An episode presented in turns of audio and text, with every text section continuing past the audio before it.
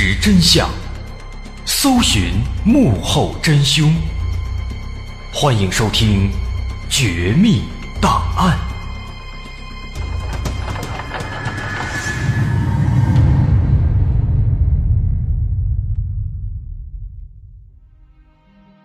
欢迎收听《绝密档案》，我是大碗。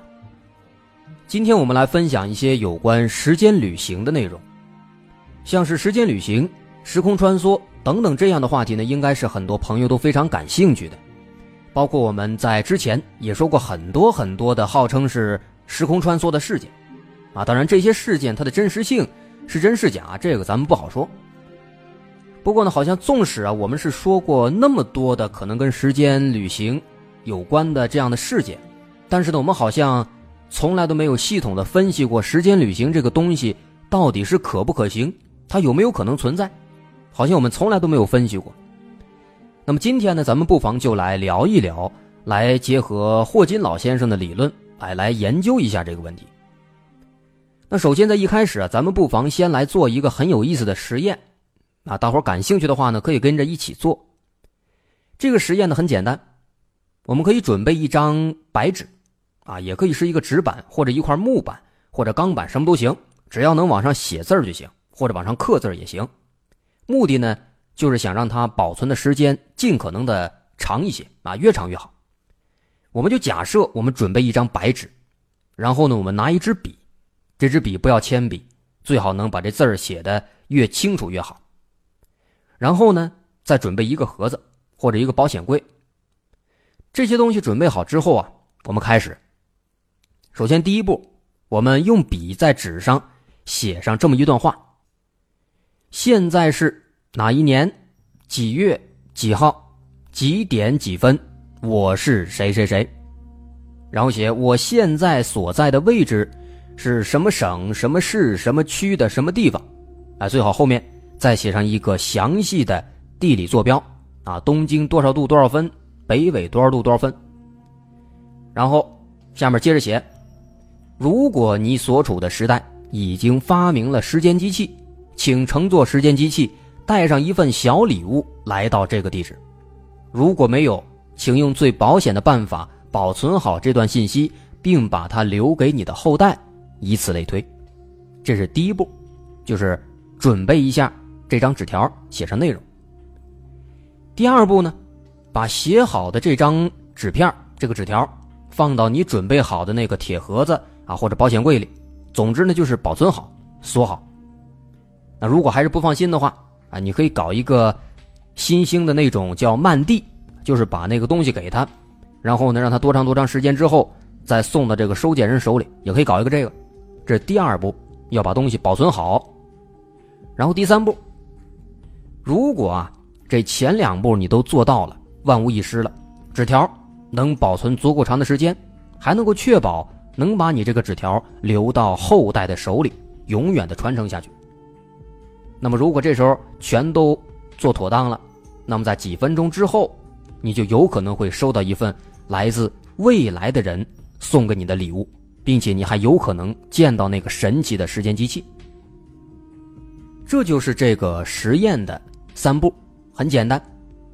那当然了，做这个实验的话呢，有一个必须必须的前提，那就是你得保证你有后代啊。所以网上很多人就把这个实验呢当成一个。讽刺单身狗的段子，就是说呢，如果你想让这个实验进行下去，那你得有一个女朋友啊，有女朋友才能有后代啊。所以说呢，很多人把它说成一个段子了，但其实呢，这也是一个很有意思的一个问题。其实啊，纵观这个实验，不知道大伙有没有做？其实做不做不重要，因为结果应该都是没有结果。为什么呢？其实如果我们严谨的来分析一下，我们能发现，在这个实验当中呢。其实它的不确定因素是非常多的。比如说我自己，可能我本人本来对这个实验呢就不抱什么希望，不上心，或者我就是一个很大条、很粗心的人。那么很可能啊，我在写完这个纸条之后呢，过个几天、几个月啊，甚至第二天，我感觉哎呦不靠谱，我就把它给扔了。那么这个实验肯定是不可能成功的啊。所以为了解决这一点呢，更靠谱的办法，我觉得可以通过第三者。让第三个靠谱的人来帮你保存这个纸条。啊，这个第三者啊，当然也不一定是个人，也可以是一个机构，只要能够确保他能帮你办这个事儿就行。不过呢，其实说实话啊，这一点其实还是挺难的。那别人办，一般人来说肯定不如自己办放心，但是自己办呢，又可能会出现我们刚说的那些情况，这就是第一个难点。那么，假如说，如果我们顺利的解决了这第一个难点，解决了我们自身的问题，那么我们这第一个问题就不存在了。那么往后呢，我们还要面对一个我们的后代的问题，我们怎么确保这个纸条真的就能够一直传承下去呢？有可能啊，你的后代在拿到这个纸条之后啊，他不小心给玩丢了，那肯定就不行了。也有可能呢，你没有后代，或者说你的后代没有后代，没孩子，甚至说呢，你的后代可能被人人杀了，被灭口了，那肯定也不行。那甚至还有更可怕的，有可能。随着这个社会发展，人们掌握的知识越来越多，人们的这个思维和想法呢也会不断的升级、不断的改变。那结果到你的某一个后代之后，他感觉你这个实验太过愚蠢了，或者他认为你这样做是不对的、不可理喻的，他主动给你截停了。这样的话，这个纸条流传不下去了。那这种可能性其实也是非常大的，因为随着科技的发展，人们的观念必然会改变。啊，就像我们现在感觉。古代人封建迷信特别愚蠢一样，这是很有可能的。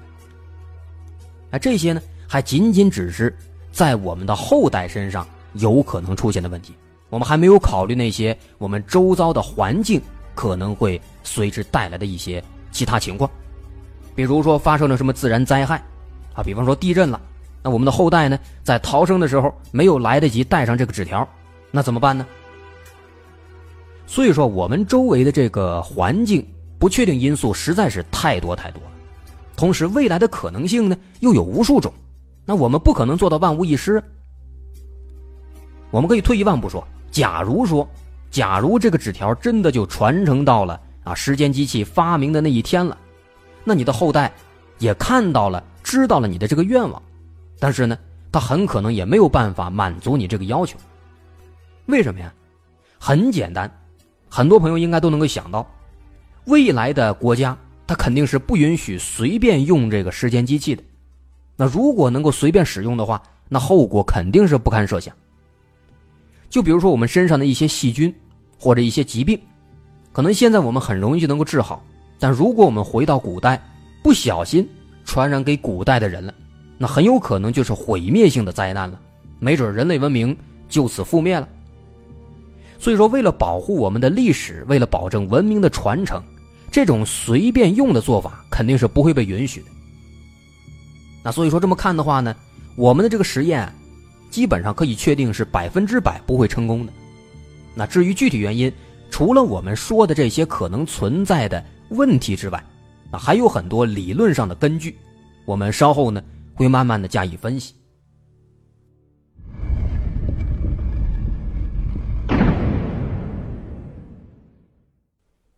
其实这个实验呢，也不是我们现在的人想到的。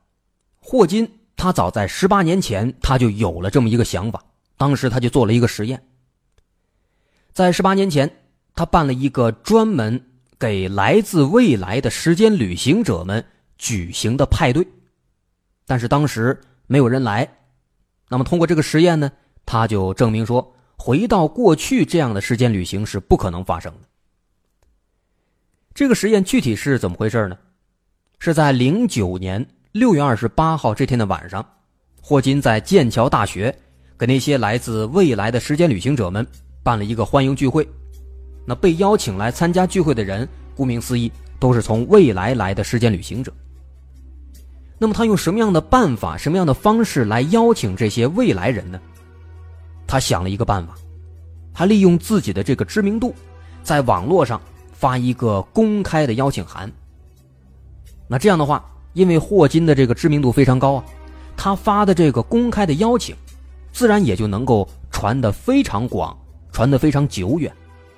那么到了未来时间机器出现的那一天，这个邀请还在的话，还能有人看到的话，很可能有人就会真的坐着时间机器来参加霍金这个聚会，这是很有可能的。那么同时，为了防止有人冒充时间旅行者来参加聚会，那霍金呢还采取了一个一个措施，什么措施呢？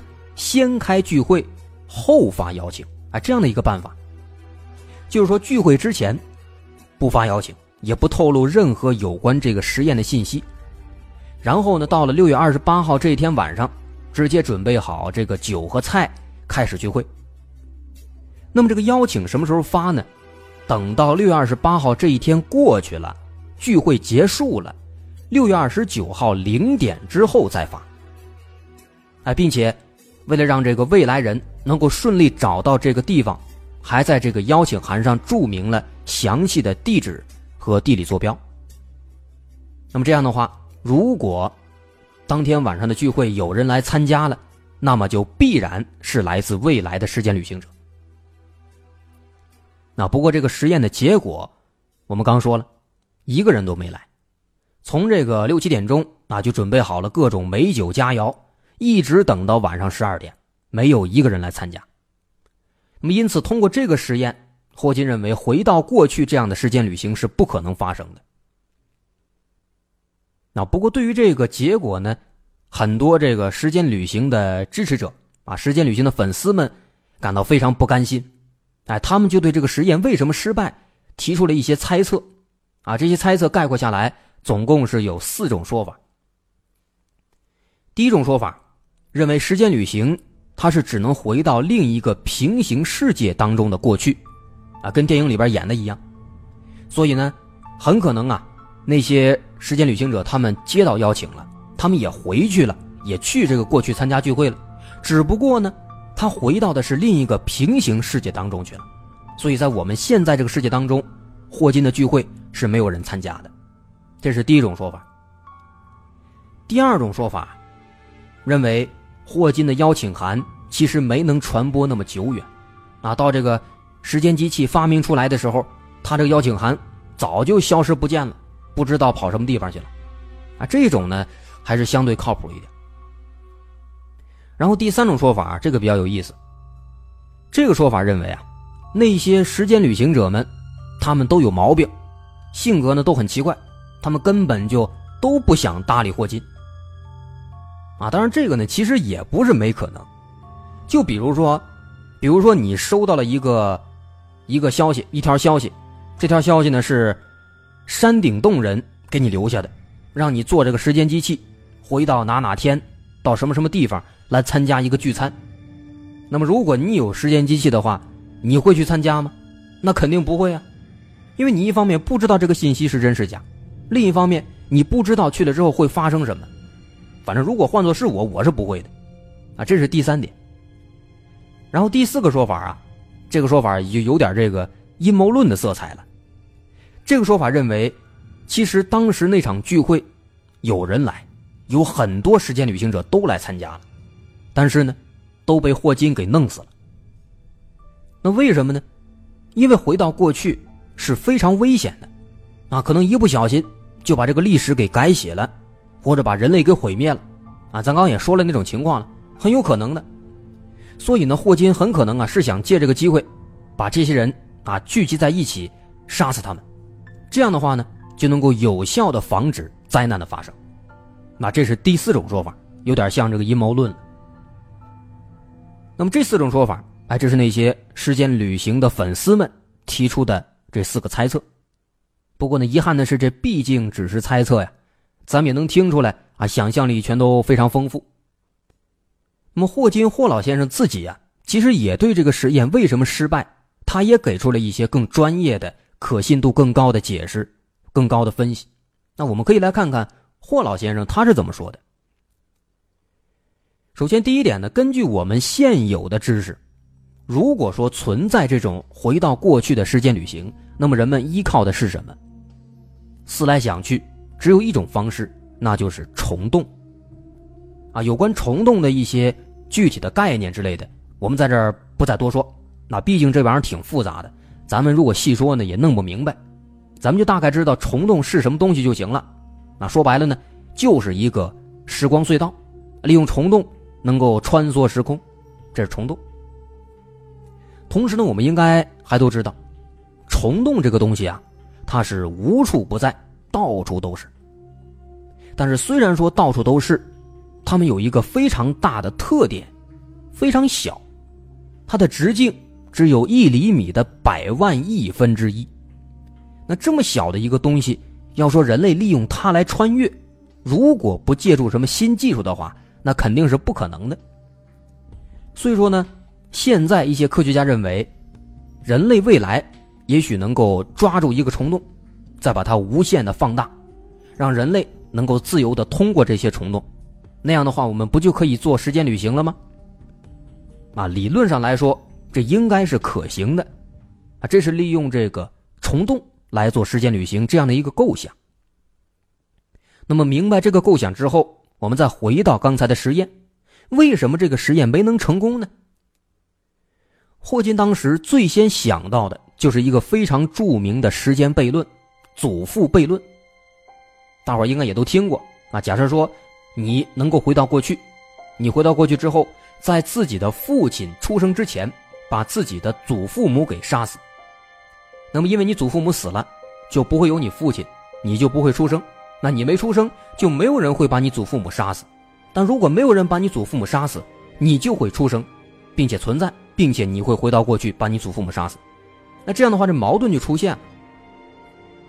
所以说，霍金他就思考，这种时间旅行啊，这种回到过去这样的方式啊，有可能是违反了整个宇宙的一个基本原则，啊，应该是有什么东西在预防这种自相矛盾的事情出现。那么这个东西是什么呢？霍金思来想去，他认为这个问题应该就在于虫洞本身，因为虫洞是人类目前已知的唯一的时空隧道。他觉得能够让人穿越回过去的这个虫洞几乎是不可能存在的。为什么呢？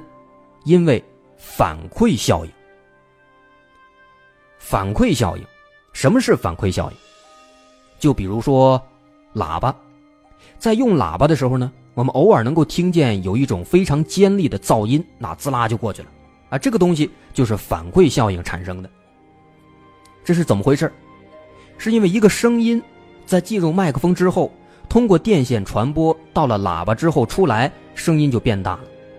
但是因为某些故障，变大之后的这个声音它没能出来，继续又从麦克风进去了，形成了一个环路。进去之后呢，再从喇叭出来。这个声音就变得比原先更大了几分，啊，就这样来回循环，循环循环。那如果没有人来把这个循环切断，没有人来阻止的话，这个声音就会越来越大，越来越大。那最终这个喇叭就会因为承受不住负荷，报废了。那么同样的情况也会在虫洞身上出现，因为一旦人们把虫洞打开，想利用虫洞回到过去的话，那么。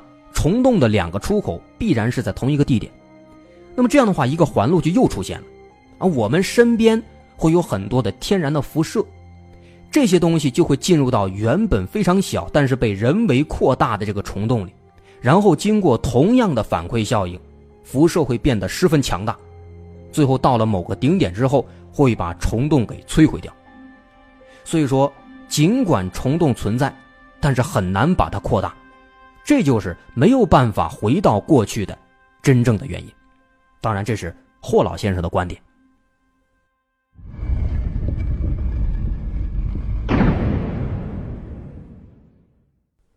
所以说啊，通过这个宴请时间旅行者的实验，又经过实验之后的思考，霍金认为，任何通过虫洞或者其他办法回到过去的时间旅行，几乎都是不可能的。因为一旦成功了，悖论就会出现。但是有一点啊，我们前面讨论的所有这么多，都是针对回到过去的时间旅行。霍老先生认为，回到过去虽然不可能，但是回到未来是有可能的，甚至可以说是必然会出现的。为什么呢？哎，霍金也给出了自己的详细的说明和解释。怎么说的？首先可以明确一点，时间流在不同的空间是有不同的速度的，这就是时间旅行的关键。爱因斯坦也曾经说过，时间流应该有速度缓慢的地方，也有速度快的地方，啊，这个说法当然说是相对的，但是也是正确的。地球、地球轨道上方的卫星上这两个地方，这时间流动的速度就不一样。卫星上的时间流动速度比地球上要快，在卫星上，他们每天要比地球上快三十亿分之一秒。啊，这样的信息大伙应该也都了解过。为什么呢？因为地球的质量非常巨大。爱因斯坦认为，物体越重，时间就会变得越慢。啊，这个理论就是回到未来的时间旅行的关键。那么也就是说，如果质量达到一个特别特别重的一个程度，我们就能够跨越时间去到未来。那么我们身边有什么东西特别特别重，能够实现这一点呢？思来想去，有了。在银河系的中心，我们知道那儿有一个巨大的黑洞，离我们有两万六千光年。这个黑洞是银河系最重的天体，它的质量相当于四百万个太阳。那儿的时间肯定是最慢。那么可以说，那个地方就是一台天然的时间机器。我们可以假设，如果往这个黑洞里放一个探测器。那当然是，如果我们肯定是没法往里放的。如果放过去了，那么假设我们现在在地球上观察，发现探测器围绕黑洞运行一圈要花费十六分钟。但是呢，因为黑洞质量非常巨大，所以探测器上的时间实际上是比我们地球上观察的要过得慢的。所以这时候，探测器上的这个宇航员就会发现，从他们的角度来看，他们绕行一圈其实只用了一半的时间，八分钟。所以说呢，实际上这些宇航员在这个时刻就已经在做时间旅行了。如果他们围绕黑洞飞行五年，那地球上其实已经过了十年了。他们回家以后会发现，比地球上的其他人年轻了五岁。那么明白这一点之后，我们是不是就可以利用这个东西来做时间机器呢？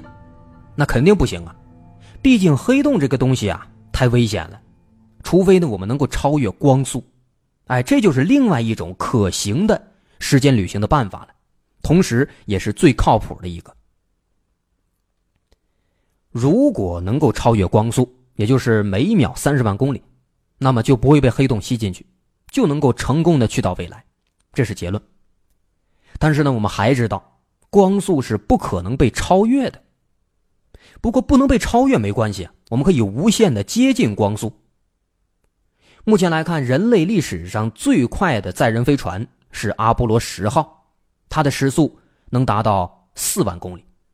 但是呢，要想做有效的时间旅行，根据霍金的计算，这个速度必须再快两千倍才能有效果。有一部电影叫《雪国列车》，大概就是说，在未来因为人类的不合理操作。导致全球变冷，冷到什么程度？人在室外待上几分钟就会被冻死。那这时候呢，有一个人发明了一个火车，这个火车呢，把世界上的一些幸存者放进去，然后火车围着这个地球一圈一圈的开。那么，如果这列火车开得非常快，能接近光速，那么实际上它就会变成一个时间机器了。那么，接近光速是一个什么样的状态呢？这列火车每秒钟要绕地球七圈，这是光速啊！当然，因为物理法则，它是不可能超过光速的，只能无限接近。那么，如果这样的话，那火车真的达到了这个状态的话，那么相对于其他地方来说，火车上时间就会开始变慢，就像是在黑洞附近一样。啊，根据计算，如果说真的有这样的火车，它连续不断的开七天七夜，那么这时候在站台上的人会发现，这列火车实际上开了一百年才停下来。比方说，我是二零二零年一月一号零点上了火车，等到我下车的时候呢，这个车上日历牌刚翻到二零二零年一月八号零点，七天。但是下到站台之后啊，发现站台上日历牌已经到了二一二零年了。在刘慈欣的小说《三体》第三部的末尾部分，那其实就有一个类似的情节，说是主角程心和关一帆，在这个坐飞船回到这个星球上的时候啊，不小心掉到了死线当中。死线是个什么东西呢？